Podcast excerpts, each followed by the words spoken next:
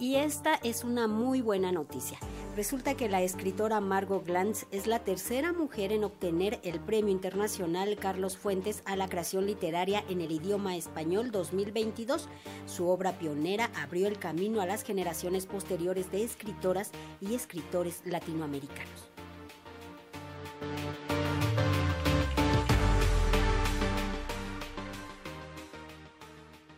La escritora Margot Glantz resultó ganadora del Premio Internacional Carlos Fuentes a la creación literaria en el idioma español 2022. De acuerdo con el jurado, la escritora ha inaugurado nuevas rutas para la creación y la crítica y mantiene una rotunda vigencia literaria e intelectual que confirma una vez más la centralidad del quehacer literario. De ahí que se le otorgue este galardón que reconoce la calidad de su obra pionera que abrió el camino a las generaciones posteriores de escritoras y escritores iberoamericanos, así como por su contribución indeleble a las letras y su inteligencia poética. Margot Glantz es la tercera mujer en obtener este galardón que consta de un diploma, una obra escultórica diseñada por el recientemente fallecido artista visual Vicente Rojo, así como 125 mil dólares. La autora de más de una veintena de textos ha sido directora del Instituto Cultural Mexicano Israelí, del Centro de Lenguas Extranjeras de la UNAM, de la Coordinación Nacional de Literatura del IMBAL y agregada cultural de la Embajada de México en Gran Bretaña, y además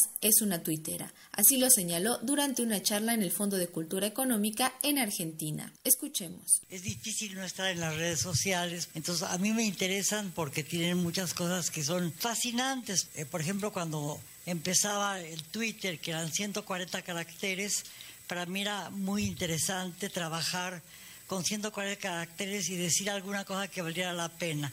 Ahora, yo entré un poco al Twitter porque en los países árabes los jóvenes pudieron expresarse a partir del Twitter y hacer una especie como de rebelión que fue fallida porque fue reprimida más tarde, pero me interesó como punto de partida para escribir, como una posibilidad de, explicar, de hacer cosas políticas en 140 caracteres. Por otro lado, me pareció también muy interesante la posibilidad de hacer un trabajo con el fragmento, con 140 caracteres, decir algo que valiera la pena. Margot Glantz es miembro de número de la Academia Mexicana de la Lengua y ha recibido reconocimientos como el Premio Javier Villaurrutia, Sor Juana Inés de la Cruz, el Fil de Literatura en Lenguas Romances y la Medalla Carlos Fuentes, condecoración que considera muy importante ya que la une a un gran amigo y escritor que conoció hacia 1959. Así lo señaló. Conocí a Carlos Fuentes hacia 1959, a un año de mi regreso de una estancia de cinco años en París, donde hice mi doctorado en letras en la Sorbona. Mis padres tenían un restaurante en la entonces floreciente Zona Rosa. Allí, además de comidas kosher style, se vendían revistas extranjeras y en una estantería especial los libros prohibidos que la Olympia Press había decidido rescatar entre otros los trópicos de Henry Miller, el Ulises de Joyce, Lady Chatterley de Lawrence y el Marqués de Sade traducido al francés, al inglés, perdón.